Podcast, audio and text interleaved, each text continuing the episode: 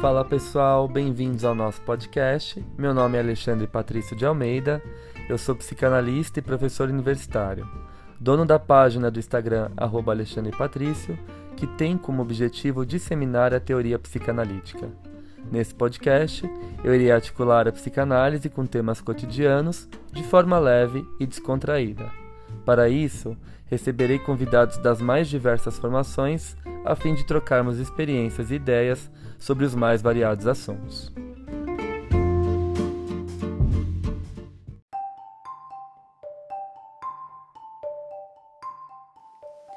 Passando para avisar vocês que esse episódio foi gravado em forma de live na minha página do Insta. Com o intuito de fazer a psicanálise circular ainda mais, decidi compartilhar a gravação aqui no nosso podcast. Espero que gostem.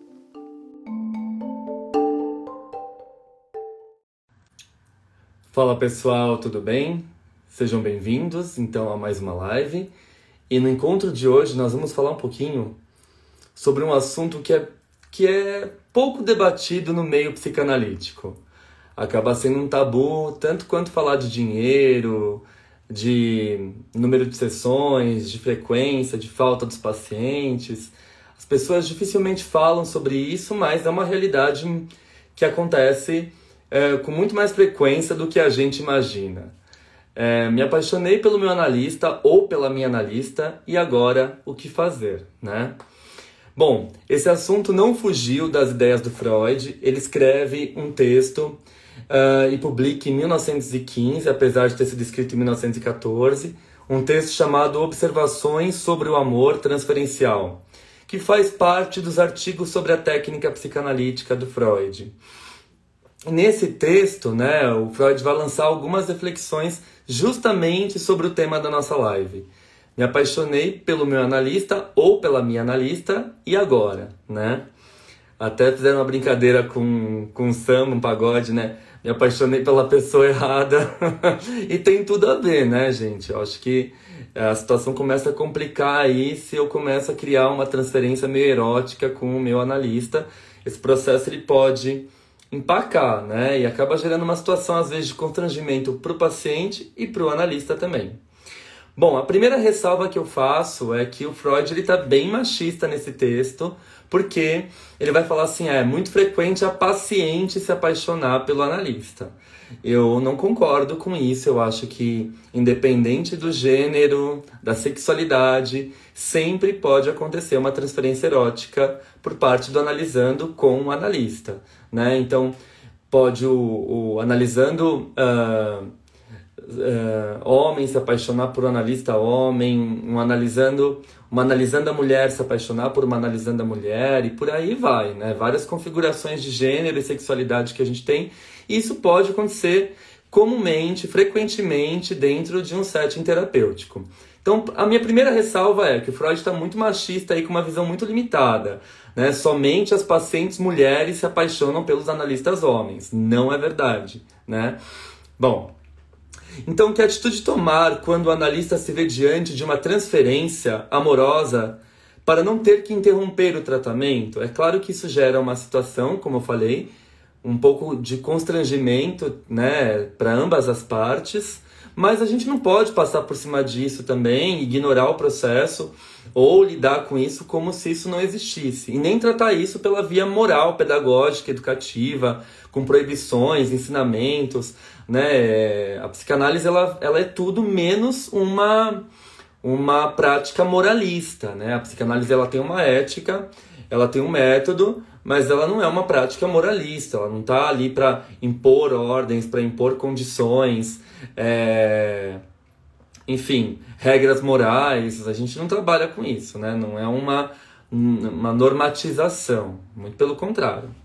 É, a psicanálise ela é um processo de apresentar um sujeito para ele próprio, né? Eu sempre eu gosto bastante dessa dessa fala, dessa expressão, é, e eu acho ela muito coerente, né? Eu sempre brinco com os meus alunos que a psicanálise ela pega o espelho que a gente passa ali correndo no cotidiano, né? Não quero olhar para esse espelho e de repente o analista coloca esse espelho diante do analisando e ele vai ter que se haver com as partes dele que ele ignora, que ele não quer saber, que ele está pouco se lascando, né? Bom, Então, como reagir quando um paciente experimenta um sentimento amoroso em relação ao seu analista ou à sua analista, que a reprodução do amor que experimentava por sua mãe, ou por seu pai, ou por seu irmão, ou por seu tio quando criança? Bom, segundo Freud, não se trata de evocar a moral para condenar isso, como acabei de falar para vocês, nem de recomendar ao paciente para sufocar a sua pulsão. Olha, guarda isso aí, eu sei que você está apaixonado por mim, guarda isso aí, não vamos mais falar sobre isso, morreu aqui. Não. É interessante a gente levar isso para análise, para o conteúdo e trabalhar, né? O que a gente tem ao nosso favor ou uh, ou contra nós, né? A transferência. O analista trabalha com a transferência, com aqui e agora, na relação transferencial. Então traz isso para análise, porque senão isso vai ficar gerando ali uma bola de neve que vai aumentar cada vez mais. E às vezes, quando é, você vai ver, ela está de um tamanho que você não suporta mais. E aí, o paciente, o analisando, o analisando, acaba interrompendo o processo terapêutico porque o analista passou por cima disso, acabou não se atentando a essas questões e ignorou completamente esse sentimento afetivo que o analisando e analisanda nutria pelo seu analista ou por sua analista, né? Bom, uh, o que seria o oposto de uma atitude analítica, né? Você tratar isso com um certo moralismo ou sufocar essa pulsão. Ele desaconselha também pretender compartilhar os sentimentos ternos do paciente, né? Então eu vou corresponder ao sentimento do meu paciente. Eu me amo, eu te amo, todo mundo se ama e a gente está aqui junto. Olha, senão eu provoco em você uma transferência erótica ali para a gente fazer a nossa lua de mel no começo da análise e a análise dar super certo e correr. Vou seduzir o meu paciente a minha paciente. Não, Freud não recomenda isso, isso é totalmente antiético, né? Também. Uh, bom, na verdade, é, essa atitude de. É, a própria prática analítica, né, ela não, não é isenta de perigo, né? É, ela, a gente está sempre é, vulnerável a essa situação.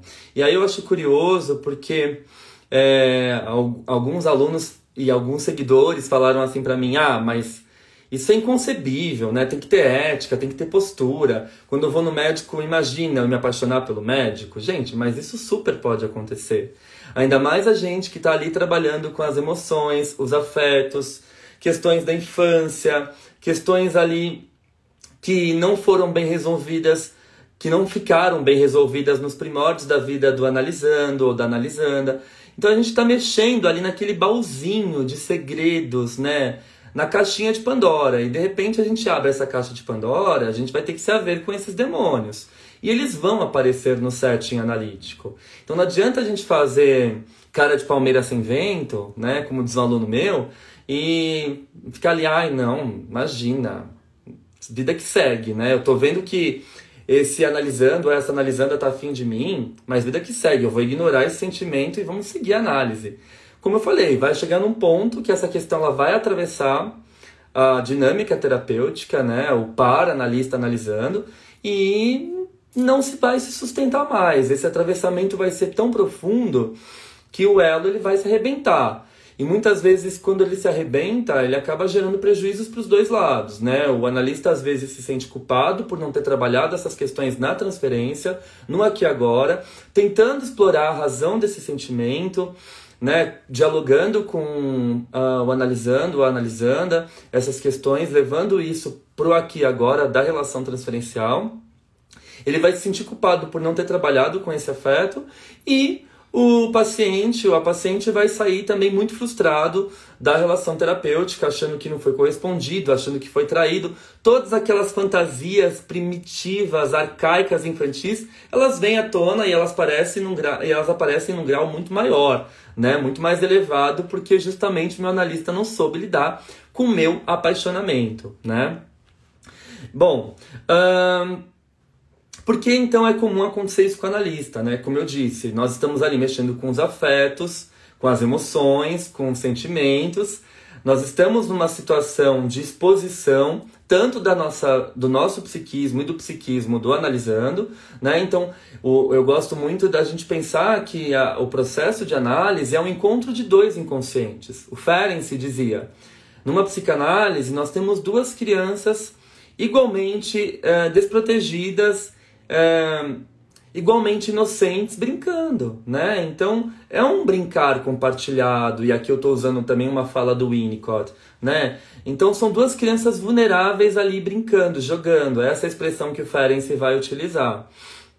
Então nós estamos suscetíveis a todas essas uh, impressões de sentimento, a esses investimentos sentimentais libidinais. Por isso que às vezes é muito mais frequente acontecer com a gente do que com qualquer outro profissional. Sei lá, você vai num, no médico, você vai ver ele naquela consulta, você não vai voltar mais. No máximo você tem um retorno, ou depois um, uma outra consulta, um outro encontro. Um analista, você assume um compromisso de vê-lo pelo menos uma vez na semana, né? Ou, na, em outras hipóteses, uma vez a cada 15 dias. Mas você assume o compromisso e outra, de firmar, né? De compartilhar as suas uh, confidências, os seus segredos com aquela pessoa. Então é claro que quando você faz isso, você também estreita os laços, né, os vínculos. As relações objetais elas ficam mais estreitas. Então é muito provável que surja esse apaixonamento, né? Agora na análise online eu fico pensando até muitas vezes esse apaixonamento ele vai para o ato. E por que, que eu, eu acho que o Freud foi machista nesse texto? Porque existem muitas, milhares de analistas mulheres, né? E a gente sabe o quanto as mulheres elas são vítimas de assédio o tempo todo. Então, do mesmo jeito que ele fala, ah, os médicos homens, os analistas homens, eles, eles, eles são mais, uh, eles estão mais vulneráveis a, a, a, esses acontecimentos de apaixonamento da paciente pelo médico, as mulheres também estão vulneráveis e muito mais vulneráveis do que os homens, né? Porque a mulher está ali às vezes desprotegida, frágil, ela não tem uma força física que um homem tem, e de repente o homem, o paciente homem, vai passar para o ato, né, vai tentar alguma coisa abusar dessa analisanda, ela está numa situação, é, dessa, dessa analista, perdão, ela está numa situação muito mais de risco do que o próprio homem. Né? Então, por isso que eu acho que, trazendo esse texto do Freud para a atualidade, a análise online, eu escuto isso muito de, das minhas amigas psicanalistas. Ale, eu fui para online e eu não pretendo voltar para presencial. Porque no online eu me sinto protegida, eu tô atrás de uma tela, não corro risco de ser assediada. Eu não corro risco de um cara escroto me dar uma cantada. Ou chegar perto de mim e passar a mão na minha perna, né? Então, é, eu acho que as mulheres elas estão numa situação muito mais delicada, muito mais uh, frágil mesmo, vulnerável nessa situação de apaixonamento e talvez até de um abuso, de uma relação abusiva do paciente com ela, do analisando com ela, com a analista, né, do que os próprios homens. Por isso que eu acho que Freud foi sim machista e faltou ele pensar um pouco uh, no lado da mulher, né? O quanto uma analista mulher ela, ela está muito mais exposta a essas situações e acaba sendo muito mais constrangedor para analista mulher do que para o homem, né? Enfim. Bom, então o online ele traz essa possibilidade também, né, da, da, da pessoa, do analista, da analista, do analisando, do analisando se proteger, né? Ficar ali por trás da câmera, da tela, ficar ali meio escondido, mas isso também não impede o apaixonamento, ainda mais com as redes sociais e com o que a gente posta nas redes sociais, né? Então, de repente, ali, sei lá, postei uma, uma, uma foto uh, com meu namorado, com a minha namorada, com meu esposo, com a minha esposa, isso vai gerar algumas ressonâncias no meu analisando que me segue nas redes sociais. Hoje em dia é muito comum os analistas terem redes sociais, até porque nós somos seres humanos, né? Então a gente precisa também ter as nossas redes sociais. Algumas pessoas fazem uma conta profissional, outros uh, optam por manter uma conta profissional e, pe e pessoal no mesmo perfil, enfim. Uh, isso já daria assunto para um, uma outra live, para um, outro, um outro encontro, né? Mas a, aquela foto que eu posto ali, um recorte da minha vida, um jantar com os meus amigos, também vai refletir assunto e vai ter ressonâncias também uh, uh, sobre alguns analisandos, né? Vai ser assunto, vai ser pauta para análise, né? Olha, eu vi que final de semana estava em tal restaurante, eu adoro esse restaurante e tal, você estava com seu namorado, com seu esposo, com a sua esposa, né? E aí você começa então, tudo bem, se você expôs isso, também trabalhe isso na transferência, né? Falou, ah, é interessante você me trazer isso. Em que isso te incomodou? Em que isso te inquietou? Traz para o aqui agora, trabalha isso na análise com o seu paciente, né? Isso é importantíssimo. Não passa por cima disso e também não vai ali é, pregar uma lição moralista, porque essa não é o objetivo central de uma psicanálise, né? Uh, mas vamos lembrar que todos esses conflitos, esses apaixonamentos, essas demandas de amor, elas são redições de afetos infantis, né? Como Freud bem fala. Então são situações que já aconteceram ali no conflito edipiano, na relação do bebê com a mãe, na relação do bebê com o pai, na relação do sujeito com o meio, com o professor, enfim, que reaparecem, que emergem, que surgem dentro do setting terapêutico. Por isso, é imprescindível que o analista trate e lide com essas questões. Como o exemplo que eu dei agora, né, de um paciente que vai lá e fuça seu perfil e vê uma foto pessoal sua com a sua mãe, com a sua família e, fala, e, e traz isso na análise, né? Você perguntar, falar assim, curioso que você foi ver isso no meu perfil, em que isso te afeta, né? O que isso te incomoda. Eu acho que aqui é o espaço para a gente compartilhar as nossas angústias, as nossas ansiedades, as nossas inseguranças. E eu tô aqui para ouvir você e não para te julgar, muito pelo contrário.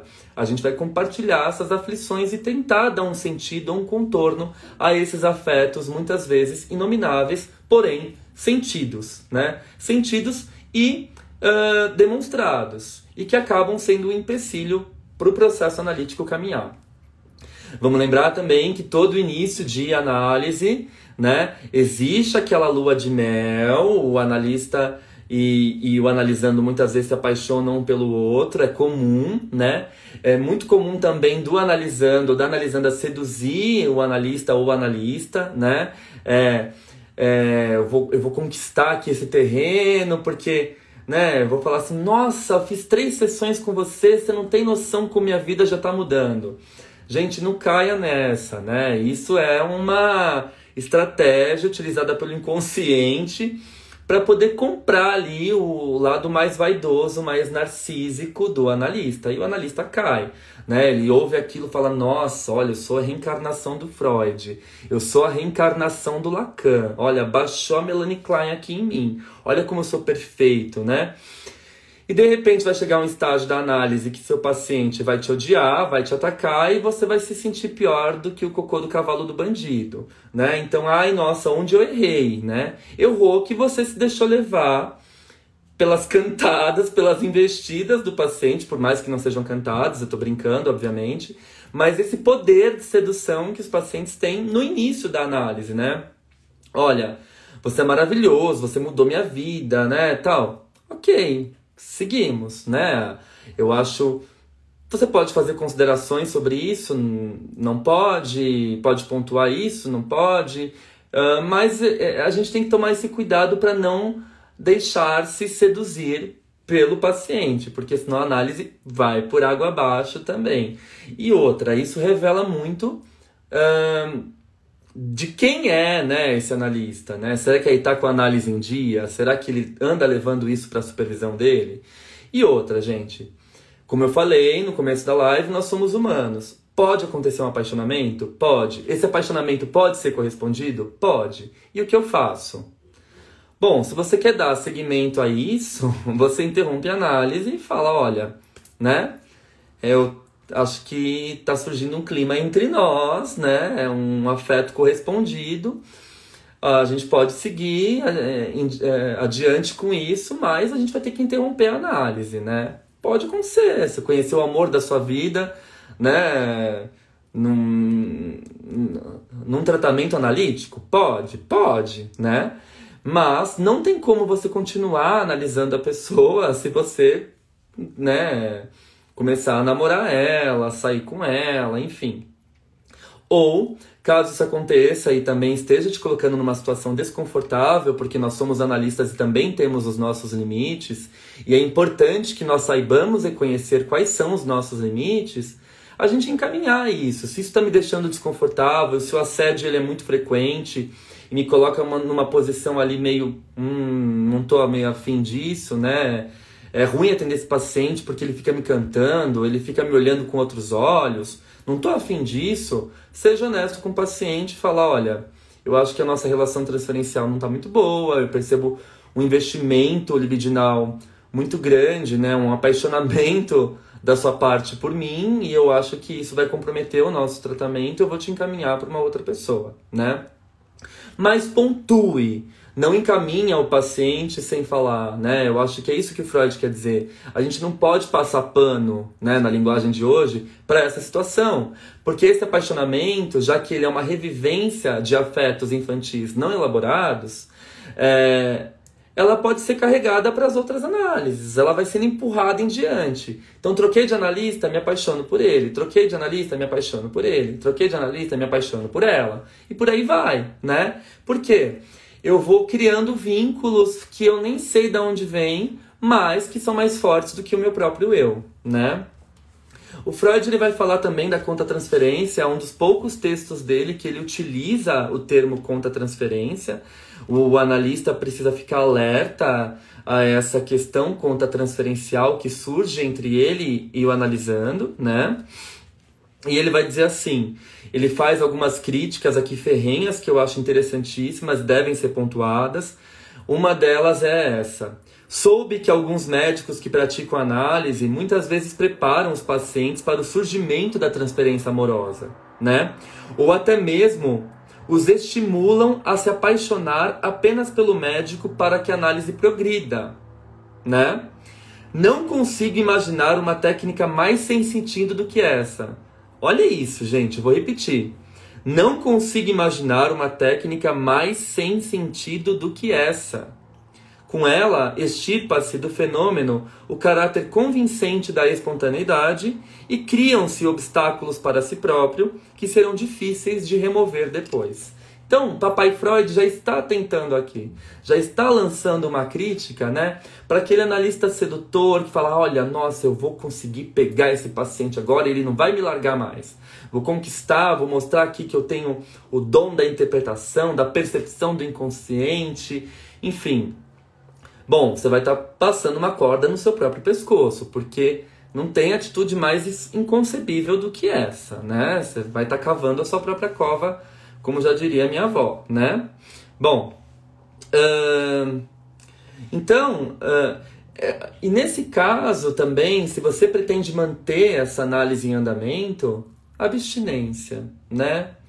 Mantenha-se em abstinência, recolha-se a sua insignificância, Saiba que você está num lugar que isso pode acontecer, mas aponte isso para o analisando, né? Fala assim, olha, estou percebendo que existe um sentimento de amor, de afeto, de desejo seu por mim, mas eu queria saber de onde isso vem, né? Por que, que isso está acontecendo, né? E às vezes pode vir conteúdos que você menos espera. Então, não, não tampa, sabe, com panos quentes o bafão, sabe? Trata isso na transferência. Aliás, a transferência é o que a gente tem ao nosso favor, ou, como eu falei, ela pode ser a nossa maior inimiga. E o Freud vai falar isso em vários textos que ele se refere à transferência, tá? Bom, outra coisa que ele vai dizer que eu acho muito interessante é Convidar a, o, a paciente, né, olha o machismo do Freud, convidar a paciente à repressão da pulsão, a sua renúncia e a sublimação, assim que ela confessar a sua transferência amorosa, não é agir analiticamente, mas agir sem sentido algum. O Freud está pistola nesse texto e está pontuando todas as coisas erradas que os analistas fazem, né? Então, como se sabe, fórmulas sublimes pouco podem contra as paixões. A paciente apenas sentirá rejeição e não tardará a se vingar por isso. Quem avisa, amigo é. Então Freud está dizendo, né?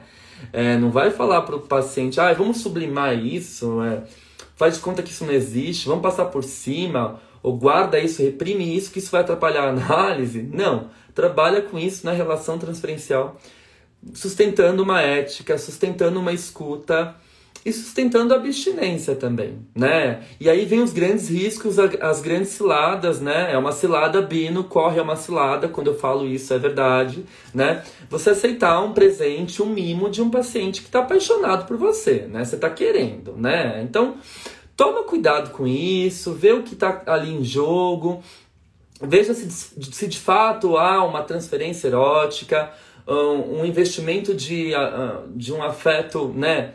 que, que não é só um afeto de, de respeito, de amor, mas um afeto erótico mesmo, no sentido de erotismo, né? Não só um, uma admiração pelo analista, mas um investimento, um interesse, um apaixonamento. Então, trata isso na transferência e cuidado com a forma que você responde a esses impulsos, né? E como eu disse, isso pode vir de qualquer sexo, de qualquer gênero, de qualquer pessoa, né? Então, Freud fala aqui do caso específico da mulher com o homem, o que eu considero bastante machista, porque acontece muito de pacientes homens se apaixonarem pelas suas analistas mulheres e de pacientes homens se apaixonarem por seus analistas homens. Entenderam? Isso é muito frequente, né? Então a gente precisa lidar com isso na análise. Percebeu que o clima está esquentando?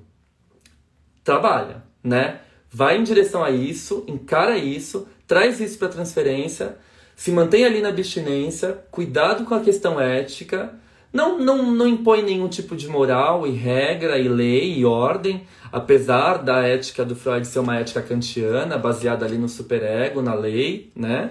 Mas o próprio Freud vai falar, não se trata isso com com moralismo, né? Leva isso para transferência e trabalha porque muitas vezes isso acaba sendo uma resistência do paciente para acessar o seu material reprimido. Então esse apaixonamento, ele gera uma resistência. Por quê? Ele cria uma situação confortável, aquela lua de mel que eu falo no início da análise, que é muito comum de acontecer entre os analisandos e os analistas, né? Olha, tá super caminhando essa análise, eu tô acertando em tudo, tal. Mas espera aí, eu fico ali com o meu ouvido atento porque é, isso pode ser uma estratégia utilizada pelo analisando ou pela analisanda para poder me conquistar e dificultar o meu acesso a, aos conteúdos mais preservados que a pessoa tem ali para levar, né? Então, eu fico com dó, fico apaixonado, tal. Cria uma série, desperta uma série de sentimentos, de sentimentos em mim que eu acabo poupando o meu paciente de acessar um conteúdo mais profundo que poderia ser acessado e poderia ser muito rico ao processo terapêutico, né? Uh... Então, resumindo, não temos o direito de negar ao enamoramento que surge no tratamento analítico o caráter de amor autêntico. É um amor autêntico, Freud vai falar. E aí ele diz assim também, eu acho interessante como Freud ele é sensato nesse texto. Não quero afirmar aqui que seja sempre fácil para o médico se manter dentro dos limites que a, ética, a ética e a técnica lhe prescrevem. Hum? Especialmente o homem mais jovem e ainda sem vínculos fixos poderá sentir a renúncia como algo duro a se fazer, né? Sem dúvida, o amor sexual é um dos principais conteúdos da vida e a união de satisfação anímica e física na fruição do amor chega a ser um dos pontos altos da vida. Não é fácil, é uma situação difícil, tanto para o analista quanto para o paciente, mas precisa ser tratado na, na análise durante o processo terapêutico, né? Uh, e aí ele diz assim, uh, é, o, ele vai falar, o, o analista deve aprender uh, a superação do princípio de prazer, a renúncia a uma satisfação próxima, uh, mas socialmente não classificada, em benefício de uma mais distante, talvez até incerta mas tanto psicológica quanto socialmente irrepreensível, né? Então, para essa, essa superação e para a gente poder lidar com isso bem, é imprescindível que nós tenhamos um supervisor acompanhando o nosso caso, que nós possamos compartilhar isso com os nossos pares, com os nossos outros colegas analistas. É, são questões que surgem na clínica tanto no começo da clínica, com analistas mais inexperientes, quanto com analistas mais experientes, mas a gente tem um amparo, uma comunidade, um lugar, um meio científico para que eu possa fazer essa troca é algo muito mais rico, né? E acaba lançando luz ali em partes do processo que eu não consigo enxergar com tanta clareza. Né? Aqui a importância da supervisão, para saber se de fato você está correspondendo a esse apaixonamento do seu analisando ou da sua analisanda. Né? E está sustentando isso, mesmo que de forma inconsciente, a fim de sustentar também o seu narcisismo. Né? Uh, eu termino essa live com uma fala muito interessante que faz a gente pensar em mil coisas. O melhor presente, o mais eficaz que podemos oferecer a um paciente é o próprio setting psicanalítico. O aqui e agora, a relação transferencial. É isso que a gente pode dar em troca. Qualquer relação além disso foge do setting, foge do enquadre, foge do tratamento. Se você quer sustentar isso, sustente, mas termine a relação terapêutica, né? Por isso que não dá certo analisar conhecidos, amigos, colegas, parentes, né? A situação sempre acaba sendo um risco, tanto para o analisando quanto para o analista. Essa questão é muito comum e ela aparece com frequência, junto com o manejo do dinheiro, com as existências, com a a questão dos horários nas, na, na, nossa agenda, programar horários, lidar com redes sociais, coisa que eu falei aqui um pouquinho brevemente, as complicações da análise online, os benefícios da análise online, são todas questões que atravessam o nosso início clínico ou a nossa atividade clínica, você pode ser iniciante ou não. Essas e outras dificuldades da clínica, uh, dos nossos tropeços e dos nossos avessos, né? eu irei tratar por aqui num curso que vai acontecer sábado agora, dia 27 de novembro, das 19 às 21 horas. Se vocês querem saber um pouco mais sobre todas essas questões que atravessam a clínica e não são faladas e muitas vezes são tratadas como tabus, né? Uh, nos centros psicanalíticos, nas rodas psicanalíticas, se inscrevam nesse meu novo curso, nesse meu novo encontro, os desafios do início da clínica, né? Ele acontece então dia 27, sábado agora, das 19 às 21 horas, e as inscrições são feitas pelo link da minha bio, embaixo da minha foto do perfil, aqui no Instagram, ok? Um beijo e até o próximo encontro e cuidado com esse apaixonamento.